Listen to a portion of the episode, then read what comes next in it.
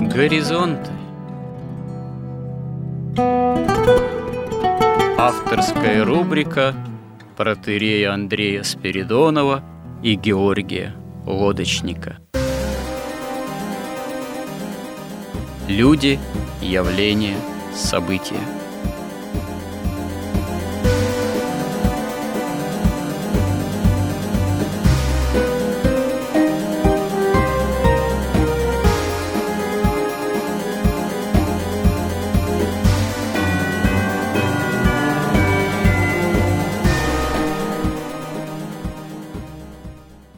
Добрый день, уважаемые радиослушатели. В эфире радио «Благовещение» и в нашей рубрике «Горизонты» я, протерей Андрей Спиридонов и мой постоянный добрый собеседник Георгий Лодочник продолжаем наши смысловые и словесные изыскания в области миропонимания христианского, в области того, как воспринимать реалии современной нам действительности именно с точки зрения веры христианской. Чтобы приблизиться к этому пониманию, мы, безусловно, стараемся опираться на святоотеческое понимание, на понимание истории человеческого рода, как священной истории, то есть именно на историю библейскую, и на историю человеческого рода именно с точки зрения библейской. Ну, библейской, значит, с точки зрения и Нового Завета, и в контексте ветхозаветных событий, если мы их рассматриваем, тоже как образцы, примеры взаимоотношений человека с Богом, Бога с человеком и человека с другими человеками, людьми именно с точки зрения божественных заповедей и двух главных заветов Ветхого и нового, и с точки зрения именно того, как человеку спасаться, что спасительно для жизни вечной, а что, собственно говоря, не спасительно. Ну и вот и касаясь прежде всего и во многом истории и русского мира, и современного русского мира, мы, собственно говоря, приходим к выводу, что без русской идеи и контексте русской идеи, русской идеологии, именно как идеологии и идеи христианской, идеи спасения, русский мир, как русская цивилизация, существовать не может. И, собственно говоря, и существовал всегда именно в идейном понимании, в идейном контексте исключительно христианском.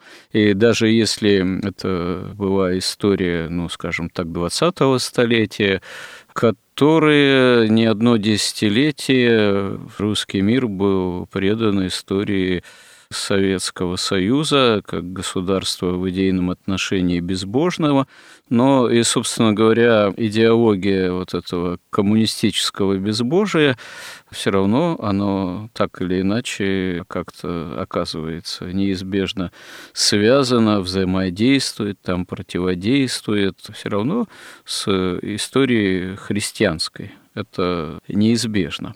В прошлый раз мы говорили о том, что нужно для того, чтобы действительно русский мир оставался и в контексте современных событий русским же миром, по сути, чтобы действительно произошло восстановление ну, того, что вот называется культурным кодом русского культурного кода. Ну, мы и раньше касались этой темы неоднократно, и рассматривая понятие русофобии. К понятию русофобии мы недавно вернулись, говоря о том, почему, собственно говоря, идейная составляющая западной цивилизации – всегда включала в себя элемент русофобии и сейчас включает, можно сказать, э, не с меньшей силой, чем и ранее, а в контексте противостояния же западной цивилизации, славянской, русской, православной, восточной цивилизации, в этом смысле восточной и западной, западноевропейской, нынешнего противостояния, эта самая русофобия, она себя являет с новой силой. И чтобы русскому миру быть в контексте этого противостояния, очевидно, что нужно ряд э, серьезных изменений внутренних, и в том числе в системе образования. Как сказал мой собеседник в прошлой беседе, современная школа должна перестать врать перестать врать современному человеку, современному обществу, народу, детям, вообще-то говоря, не в последнюю очередь, перестать врать о том, кто есть человек и что есть человек, кто есть э, Бог, и что такое, в общем-то говоря, человеческая история именно в контексте библейского миропонимания.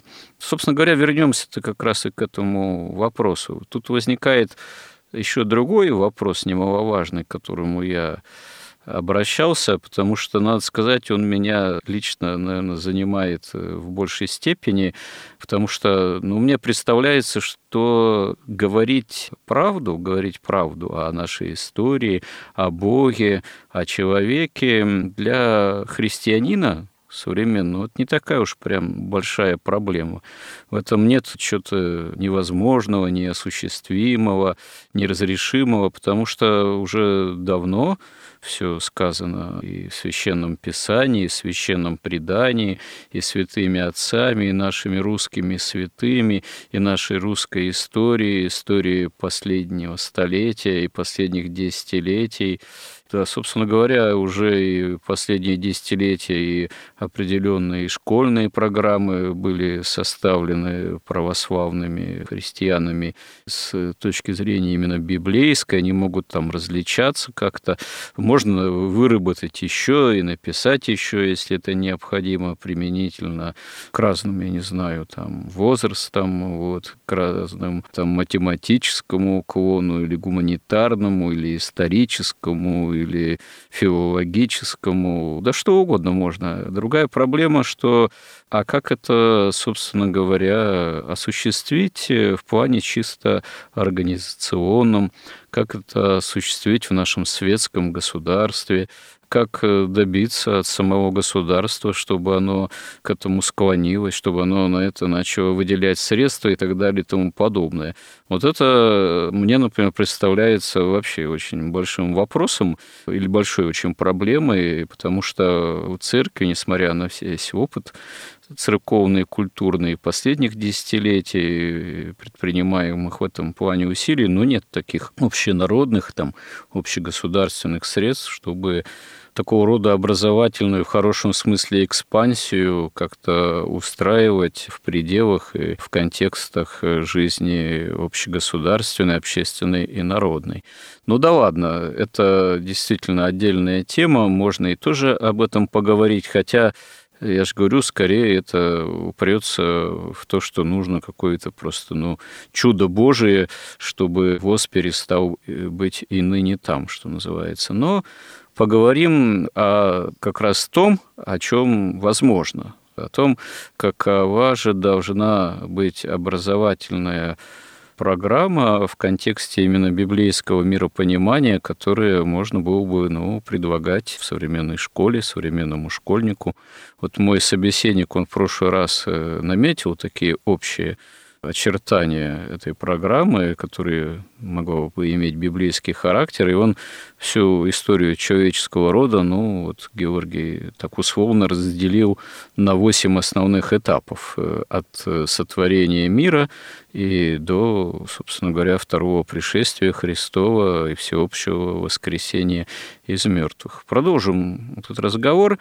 Тут, собственно говоря, ведь важно что – важны самые основные мировоззренческие такие константы, парадигмы, которые вот в такого рода преподавании должны быть доносимы до современного человека, современного школьника, современного там, ребенка, подростка, а прежде до умов и сердец преподавателей, учителей, педагогов, которые имеют место быть и которых э, нужно, в свою очередь, обучать уже высшей педагогической школой.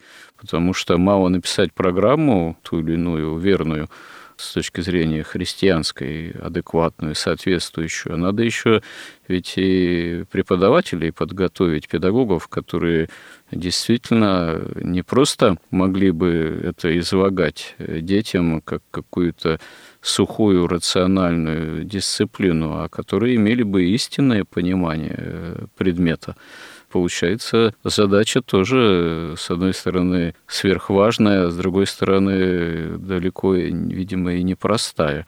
Что для этого необходимо, Георгий?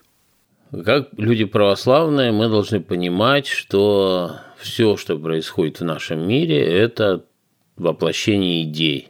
То есть причинно-следственные связи действуют только от духа к материи, от идеи к реальности. Поэтому, если мы хотим возрождения России как Третьего Рима, как удерживающего теперь, то мы, во-первых, должны сформулировать хотя бы в общественном дискурсе эти идеи.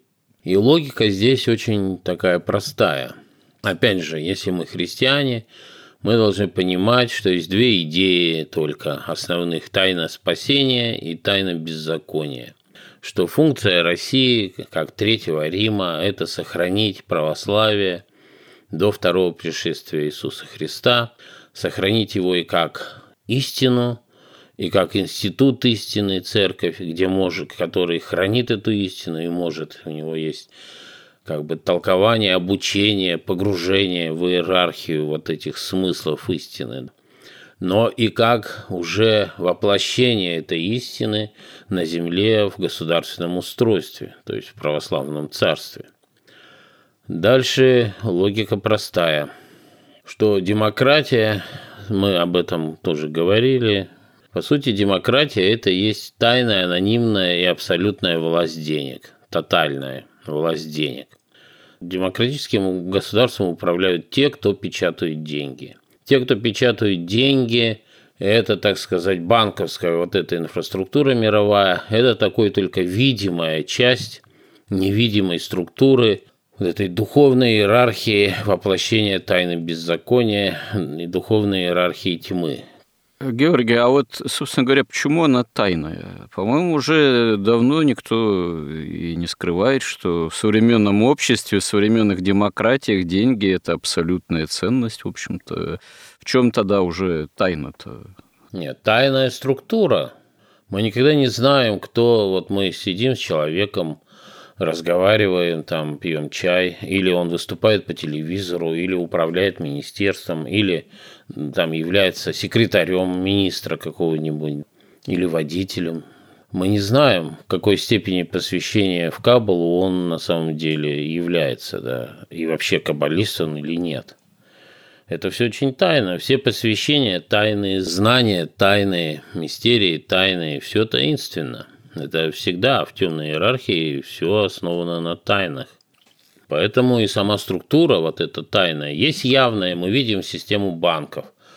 Мы видим, как банки управляют экономикой и политикой мира. Мы видим, как они, так сказать, кровососущие, такие высасывают из всей экономики, из людей жизненную силу, время их жизни, время их труда, их жизненную энергию через деньги, через магическую вот эту вот трансформацию денег как мера стоимости и труда, деньги как источник жизненной силы, источник власти. То есть это мы все видим, это видимо. Но кто за ней стоит, это все невидимо. И это неизвестно, это все очень таинственно. Но мы понимаем, тем не менее, что вот эта финансовая мировая олигархия, она служит иерархии тьмы, которую мы не видим – магической, причем и вот этой иерархии. И также мы понимаем, что во главе этой иерархии стоит сатана. Поэтому логически очень просто и понятно, что любой демократией в мире управляет сатана через вот эту иерархию тьмы, а потом через финансовую иерархию. Как вы думаете, а насколько действенна вообще сама по себе эта тайная иерархия? Потому что, собственно говоря, ну, скажем так, те или иные порой разговоры или попытки анализировать ее существование, наличие, а то и действие, они очень часто ну, многими людьми относятся к области, что называется, конспирологии. А конспирологию, ну, она тоже может разная быть, может быть и вовсе какая-то фантастическая, опять же, что называется, конспирология, может быть конспирология какая-то более в своих построениях реалистичная, но, как правило, сама область этой такой, не знаю, исследовательской или мыслительной деятельности, она ну, многими не воспринимается так уж всерьез, потому что, ну, типа конспирология есть конспирология. Опять же, скажем так, тематика масонства, например, сколько исследований на эту тему и не написано, сколько не указано, что вот какие-то исторические деятели принадлежали там к масонству или к той или иной там ложе масонской. Туда можно вообще, я не знаю, начиная там с 18 в особенности с 19 века, записать вообще кого угодно вот, из наших там и культурных, и политических деятелей а уж там декабристы и, и так далее. Вот. А при этом, насколько действительно эти же самые э, масоны были действенной структурой, э, ну, трудно понять до конца. Вот. Насколько те или иные действительно исторические фигуры, будучи причастны к масонству, реально действовали в интересах масонства или не действовали, или их э, отношения и принадлежность к тому же масонству была чисто формальной. А потом ведь не только же одно масонство существовало и существует. Мне как-то приходилось не так давно слышать одного аналитика, который говорил о том, что вот с процессами глобализации, ну вот последних там десятилетий, в особенности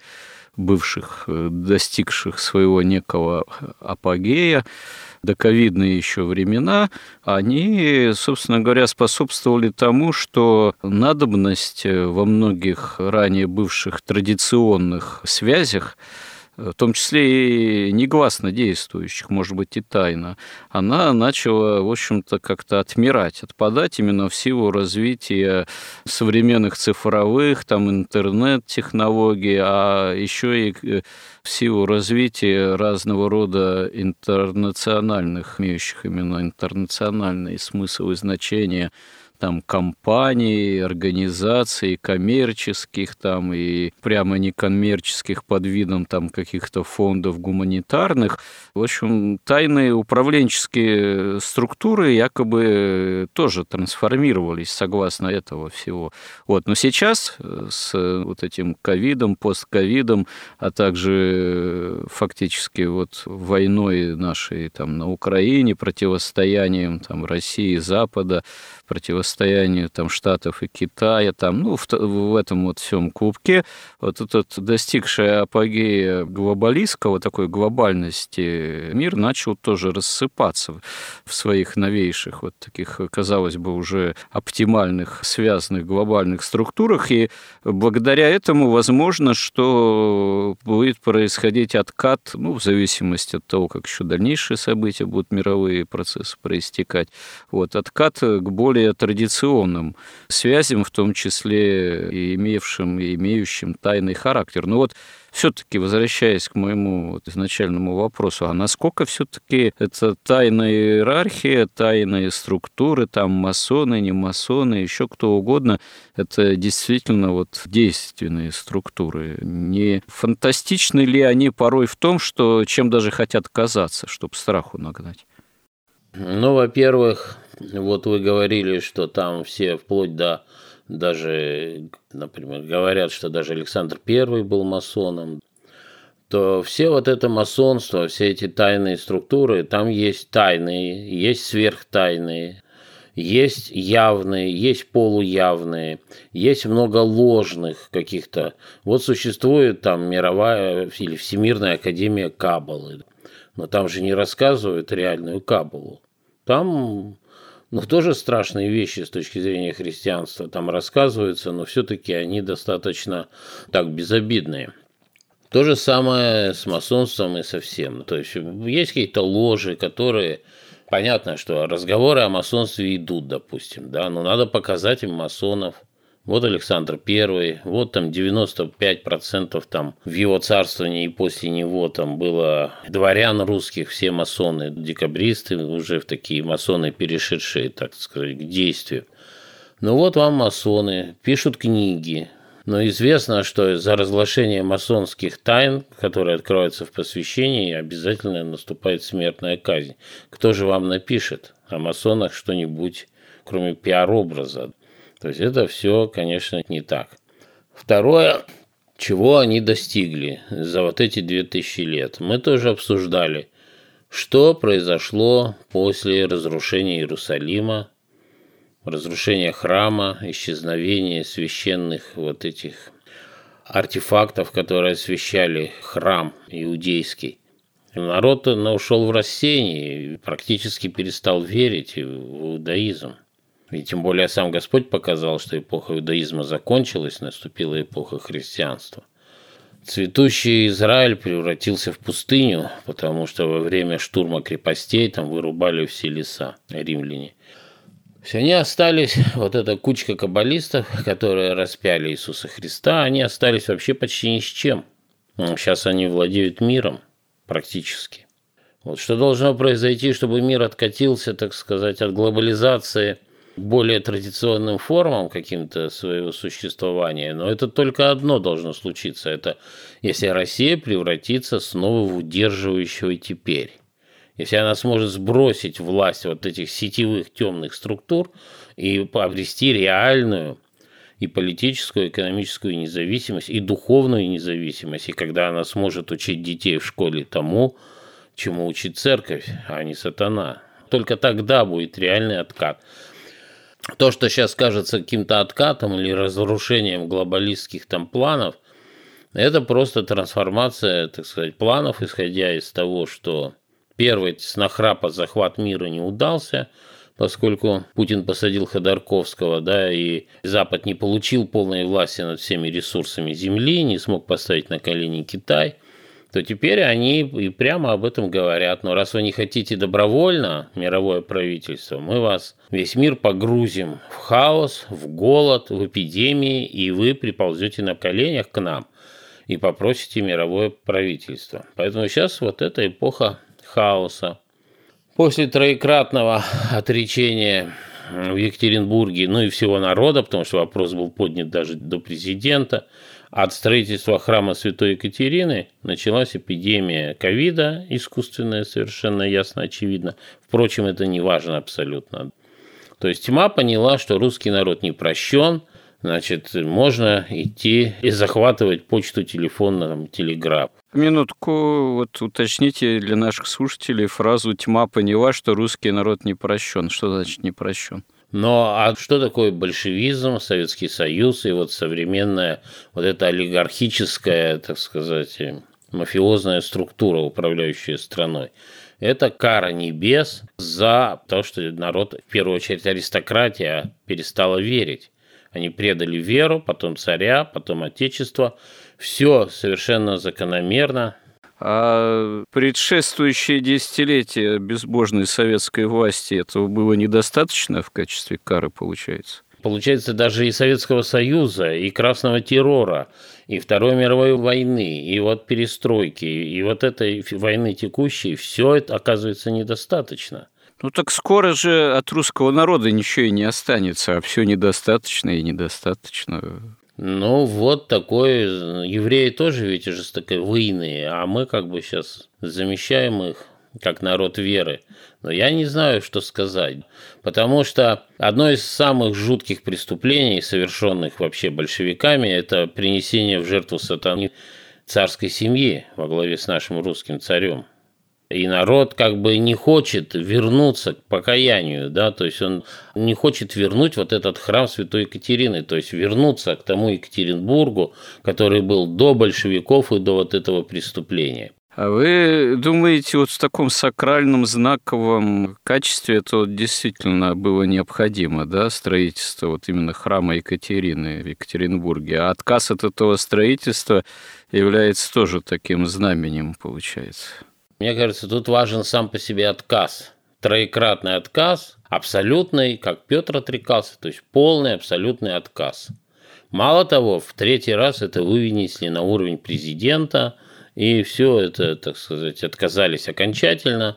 И это же магическая иерархия. Они понимают с точки зрения магии. Я просто извиняюсь, я что-то, видимо, пропустил в информационном поле. Вроде была речь, что в другом месте должны были строить этот храм в честь Екатерины. Так а что, окончательно отказались от этой идеи? Даже перенос места уже не рассматривается? Все затихло. Вот сейчас у них будет 300-летие города, и хотели к этому времени построить храм, но ничего пока не делается. То есть есть там энтузиасты, которые хотят использовать пиар-технологии, чтобы склонить население города. Но вроде бы официально не звучало, что мы вообще от этой идеи отказываемся. Нет, просто вообще ничего не звучит и ничего не делается. Ну, может, еще не все потеряно. Ну, может быть, не все потеряно, но мы это говорим о логике событий, о глобализации. Ну да. А эти люди, поскольку они духовная, все-таки иерархия магическая, они поняли это именно. Ведь там же что удивительно-то было, что все силы тьмы бросали все свои дела, и трижды в течение там 10 или 11 лет, там точно я не помню, они бросались на защиту, то есть на, на протесты против храма. Они защищали какой-то жалкий фонтан, который стоит 18 копеек. Они защищали пруд, они защищали сквер – они защищают что угодно. Даже там дочки Ельцина, там, или одна из них приехала и таскала там протестующим там какие-то генераторы и еду. То есть все ресурсы, все американское посольство, все вставали на дыбы.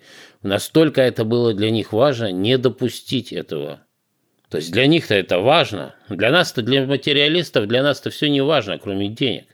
А для них не важны деньги, для них важны идеи. Для них важны такие вещи, как покаяние, прощение, как бы. Они же владеют, тоже в Библии же это описано, что если хочешь победить врага, сначала ты должен его ввести, так сказать, в блуд, чтобы от него отошел Святой Дух, и тогда он беззащитен.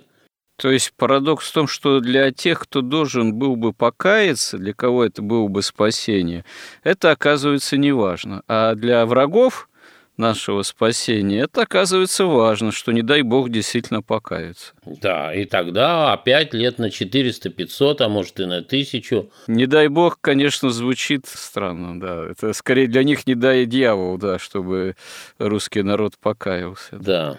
Поэтому началась сначала пандемия, теперь война. И что удивительно, вот огромное количество людей вообще в стране, и это же целая пропаганда, это пропаганда, они говорят, это все наша история, мы не можем отказаться, нет большевизма, нет там перестройки, это наша история, это прогресс, это развитие, это, так сказать, все естественно. И Святая Русь это мы, и Петр Первый это мы, и Николай Второй это мы, и большевики это мы, и олигархи вот эти вот, это все мы. Зачем? Что вы еще хотите? Это, это естественное развитие событий. Это как по аналогии идет человек по улице, падает в грязь, встает и говорит, все, теперь грязь – это часть меня, не буду мыться никогда. Или совершает там какое-нибудь убийство, ограбление и говорит, все, грех вошел в мое сердце, теперь я грешен, я убийца и, и вор, и грабитель. И не буду каяться, и не буду исправляться, это часть моей истории. Вот примерно так. Почему тогда они Гитлера не вписывают в свою историю? Казалось бы, это тоже происходило 4 года на нашей территории. Но тогда их запишите в нашу историю. Ну, вон э, на Украине-то нацистскую символику вовсю используют, тем не менее. Ну вот, в этом смысле они последовательно действуют вполне. Я как-то недавно слышал тоже интересную версию, что ну, это даже не версия, это факт, что Гитлер же, он выступал в идейном отношении как не просто тот, кто возглавил там германскую там нацию, там немецкую нацию и так далее, а он выступал как э, спаситель всей Европы. И, собственно говоря, большинством европейских народов так и рассматривался. Почему мы воевали же не с Германией только одной во Второй мировой войне, мы, собственно говоря, воевали со всей Европой. Что и сейчас, кстати говоря, происходит. Так что Ну, нам-то было бы странно, да, считать Гитлера за какого-то кумира, спасителя в кавычках. Но для европейцев, это западноевропейской цивилизации, это может вновь на каком-то другом уровне, не обязательно с именем Гитлера, но оказаться актуальным, по сути. Ну да, вот я хочу здесь особо сказать о чем что вот этот большевизм, вот эта олигархия, вот это, так сказать, Россия, превращенная в унизительную колонию Запада, колонию и политическую, и экономическую, и духовную, и культурную. Это же все кара небес за то, что наши элиты отошли от веры. И когда мы сами, так еще и православные люди, как бы кажется, когда они ассоциируют себя и Россию, и свою историю вот именно с этими большевиками и этой вот олигархией, они сами превращаются для себя в кару небес. Так чего мы хотим? Вот вы говорите, чего они достигли. А вот я тут смотрю передачу на переправе Александра Нотина. У него-то он пригласил Елену Кряжеву-Карцеву. Она там преподаватель, была в этом Сириусе в Сочи. Там собрали как бы всех отличников, победителей Олимпиад, там детей. И вот Владимир Легойда предложил им такой курс впервые. Они стали там его читать и изучать. Культура и общество. Но с уклоном, так сказать, в объяснение того, что основа русской культуры – это православие. И вот она рассказывает. Она говорит, я спросила, а это был как раз ребята, которые специализировались на культуре и литературе. Она спросила, а вы знаете, что такое символ веры? Большинство сказало, это нательный крестик у верующих, символ веры. Тоже интересная версия. Да, только два человека, два всего, у которых родители ходят в церкви, знали символ веры – это как назвать, как не блестящим, просто совершенным достижением вот этой иерархии тьмы? Люди православные – Слушайте, если я приводил примеры тоже культурного феномена, когда преподаватель в ГИК, э, профессиональный кинорежиссер, поинтересовался в группе студентов, а кто видел хоть один непосредственно вот фильм Андрея Тарковского, и выяснилось, что в группе всего там один, кажется, человек смотрел один или два фильма Тарковского. Ну, это пример из другой области, но тоже говорит э, о культурном уровне в том числе тех, кто вроде должен иметь профессиональное отношение там, к культуре. Ну да, вот и Россия, православная страна, удерживающий теперь мир от воплощения тайны беззакония. Вот его лучшие, так сказать, ученики. Они не знают, что такое символ веры. Это что? Это вот представьте себе, даже там, не знаю, там сто лет назад это совершенно что-то немыслимое. И что будет с их детьми? А уж не говорю с внуками. Вот эта проблема школьного образования – это абсолютно ключевая сейчас у нас проблема, мне кажется. Они таки будут скакать против храмов, они же не понимают, что делают. Там все это пиар-технологии, включается там этот Е1 у них есть такой ресурс информационный – все бросают все свои дела и начинают убеждать, там придумывают всякие бредни.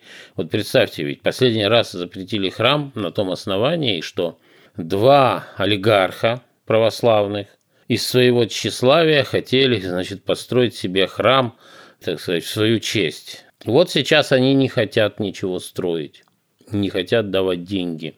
Что значит в свою честь? Ну, так они трансформируют ради своей, так сказать, гордыни они это делают, строят этот храм. Нет, ну храм-то, понятное дело, в честь же или Господа, или Матери Божией, или того или иного святого, как можно построить храм в свое имя, так сказать. Нет, он, конечно, был бы храм Святой Екатерины, но они его строили не для Екатерины, не для народа, не для города, а чтобы, так сказать, польстить своему тщеславию. А это кто эту, собственно говоря, идею-то популяризировал? Как кто? Это вот эти каббалисты и масоны запустили через все свои каналы, все обрабатывали. Это они, значит, такую нравственную оценку дали истинным мотивам храмового строительства. Ну, да уж. Да, и, и вполне приличные люди, казалось бы, значит, поверили в это. Мало того, там наш президент, он послал своего представителя я забыл фамилию, там, по-моему, со второго канала, он очень такой известный журналист.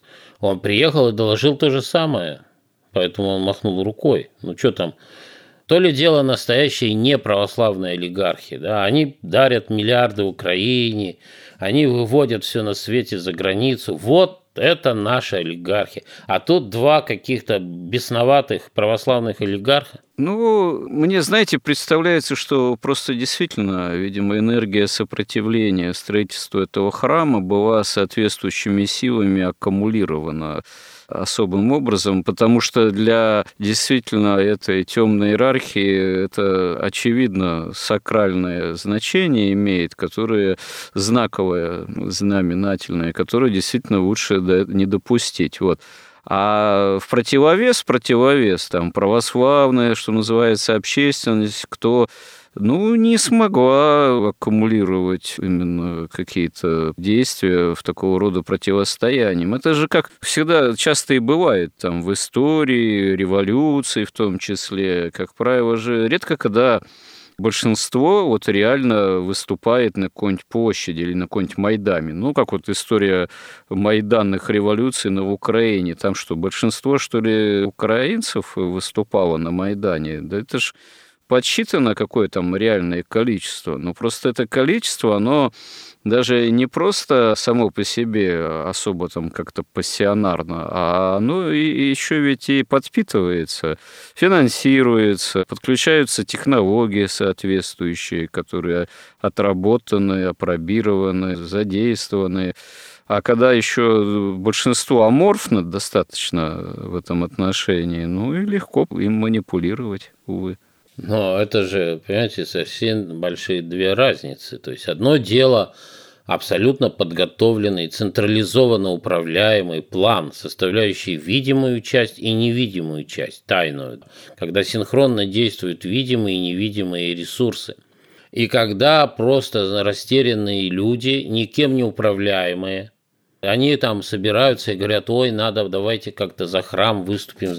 Ну, конечно, какая-то разница же колоссальная. Как может вот разрозненный народ противостоять организованной структуре иерархической, да еще темной, еще магической и духовной? Ей может противостоять только светлая духовная иерархия, только церковь. Но, а тогда она должна, так сказать, как бы не в такой степени уже отделяться, так сказать, от государства. Ну, слушайте, а что делать-то церкви? Что, по примеру католиков, создавать какой-то орден, как это католики в свое время контрреформация, она же еще и в плане миссионерском и так далее привела к созданию конкретных католических орденов, которые, собственно говоря, противодействовали так называемой реформации и, в общем-то, были действенными и до сих пор остаются орденами, что русской православной церкви тоже идти таким каким-то путем или как быть-то, как этому действительно противодействовать? Это вообще-то не в стиле православия создание таких структур. Это не в стиле православия, да. Но как вот можно судить, можно предположить следующее. Да? Во-первых, мы вот говорили, что демократия – это все-таки власть тьмы. В любом случае, хитро организованная, там, на деньги и так далее. То есть она, эта власть, она в любом случае, в том числе и у нас, вот эти все структуры, олигархи, вот эти элиты, они все часть этой системы, очень сложно устроенной, хитро устроенной. Большинство из них даже не отдает отчета, почему и что и как. Понятно, что для них церковь и православие, и вот нормальное школьное образование, это и храм вот этот, это все враг номер один. То есть они отличают высшего от низшего, стадионы от школьной программы. Понятно, что церковь у нас зато находится в исключительных условиях. Ее никто не трогает. Даже вся вот эта шобла, вот эта либеральная и большевистская, ну а это как бы два крыла, на мой взгляд, одной тьмы – большевизм и либерализм. Два крыла одной тьмы, интересно сказано. Одно светлое крыло тьмы, другое темное крыло тьмы, да? Или как? Нет, одно грубое и звериное – это большевизм, а другое хитрое, изощренное и тайное – это либерализм. Примерно так. Но это у них один хозяин, одна идеология, для них у церковь одинаково главный враг. И русофобия – это их, так сказать, генетическая форма вообще мышления и существования. Поэтому они отличают высшее от низшего и не приносят никогда в жертву низшему высшее. Вот они все молчат, никто не нападает в своих блогах, там, ну, какие-то отдельные сумасшедшие пишут, но нет вот этой организованной травли, да, наоборот, передали икону Троицы, там, церкви, можно строить храмы. То есть мы видим, что нет атак на церковь, наоборот, государство содействует церкви. Но, возможно, это цена того, что церковь не ввязывается в политику вообще. И она именно соблюдает вот это вот отделение от государства вот в таких, можно сказать, крайних формах. Возможно, это как бы и такая разумная стратегия. Я не думаю, что это крайние формы, потому что церковь в определенной степени все равно участвует в жизни общества в сравнении с тем, как это было в советские времена где, в общем-то, отделение церкви от государства было не просто декларативным, но было еще, понятное дело, что под прессингом и репрессиями, хотя граница этого отделения, она всегда была не вполне очевидной, как она должна э, проходить, и формально никогда прописана не была. Но церковь действительно внутренне не заинтересована быть в такой жесткой связке с государством. Этому, собственно говоря, противоядием явилась даже не только советская эпоха, а эпоха пары столетий предшествующих синодального периода, начиная с Петра I, упразднение патриаршества и так далее. Это жесткая подчиненность, жесткая опека государства и церковь на службе у государства, это действительно для церкви совершенно опыт, мягко говоря, неприятный и в будущем, я думаю, тоже неприемлемый. Поэтому тут, э, собственно говоря, при всем при этом надо церкви быть осторожной. И понятно, почему церковь осторожно уклоняется от слишком тесных, так сказать, объятий государства, что называется. Ну да, но она также уклоняется и от слишком такого явного противостояния тому, что происходит в нашей общественной жизни. Поэтому организованной иерархической, так сказать, силе в Екатеринбурге мы не смогли ничего противопоставить действенного, то есть они победили. Здесь, вероятно, нужно все-таки большая какая-то свобода и самоорганизация не прямо церковных структур, а, может быть, общественных, православных, около церковных. Да, конечно. А они где они вообще? Они постуку поскольку есть что-то там, наверное, да, какие-то фонды, там объединения, культурные инициативы, но они в общем, не знаю, насколько они действенны. Отдельная тема это. Да, потому что ну, они недостаточно организованы недостаточно централизованы. Вот эти все православные люди, которые не иерархии, не священники, да, которые одновременно там министры и капиталисты и так далее, да, и просто там простые работники культуры. Вот, кстати говоря, что интересно, вы как раз-таки не хотели особо говорить о том, э, что делать, да, в плане практическом, как быть. Хотели больше э, как раз разговор продолжать про саму идейную, содержательную сторону, о том, что должно было бы быть в образовательных современных проектах, если они будут христианскими, вот для русского мира же предлагаемыми. Но как раз затронули вопрос, э, лежащий в практической плоскости. И на ту и на другую тему, и вот и о содержательной стороне, вероятно, можно еще будет разговор продолжить в следующих сюжетах. Если хотите подытожить, пожалуйста. Нет, я не против обсуждать эту тему. Просто это две разные темы, и речь об этом. Ну да, это надо, конечно, обсудить. Вот, например, Егор Холмогоров. Он пишет прямо вот ну, себя на канале и выставляет и пишет из учебник истории российской.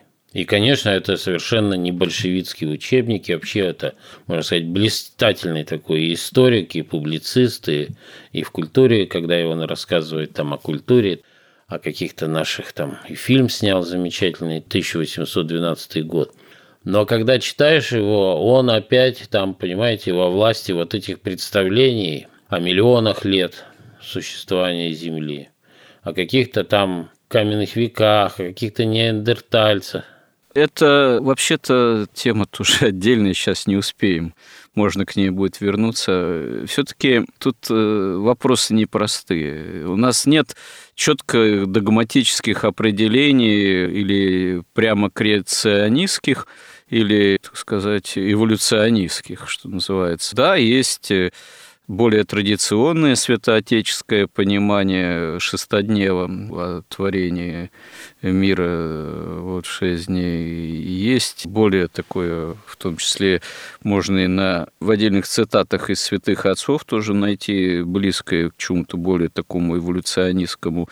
Это, вообще-то говоря, требует э, очень серьезного, скажем так, обсуждения, видимо, достаточно дискуссионного, которое, наверное, Э, может быть достаточно длительным. И вот сейчас требовать э, от э, всех, так сказать, историков христиан или христиански ориентированных вот прямого приятеля там одной точки зрения в этом контексте или неприятия другой точки зрения там, ну, мне кажется, пока несколько преждевременно. Это может просто расколоть мыслящую на самом деле аудиторию, публику и самих писателей современных. Тут надо искать какого-то каком-то смысле дискуссионного пока компромисса все-таки. Вот. А то, что у нас есть выдающиеся в хорошем смысле настоящие серьезные христиане-историки и публицисты, это факт. И, наверное, тут надо стремиться к какому-то объединению, историосовской мысли и более широкой популяризации того, что наиболее действительно здраво и соответствует именно христианскому миропониманию. Да, да, вот это главная проблема, мне кажется, сегодня, что мы все, как вы говорите, расколоты, разрознены, и церковь должна нас всех организовать. Ну да, это главная, может, задача. Надо из такой какой-то нишевости, может быть, удобной комфортной, но остающейся не более чем все-таки нишей, таким болотцем каким-то, да, выбираться на более всем ну, твердую почву, наверное. Да, и первое, что вот мне кажется надо сделать совместными усилиями, это уж не всю школьную программу, но разработать единый учебник истории, согласованный церковью, утвержденный единый взгляд на историю. Да, на некой единой историосовской почве, на одном едином историосовском христианском фундаменте. Что ж, продолжим, наверное, мы, надеюсь, с Божьей помощью эти темы в следующих сюжетах, дай бог. И спасибо всем, кому интересны те наши разговоры, кто нас слушает и кто нас всячески поддерживает. И храни всех Господь. Горизонт на радио Благовещение.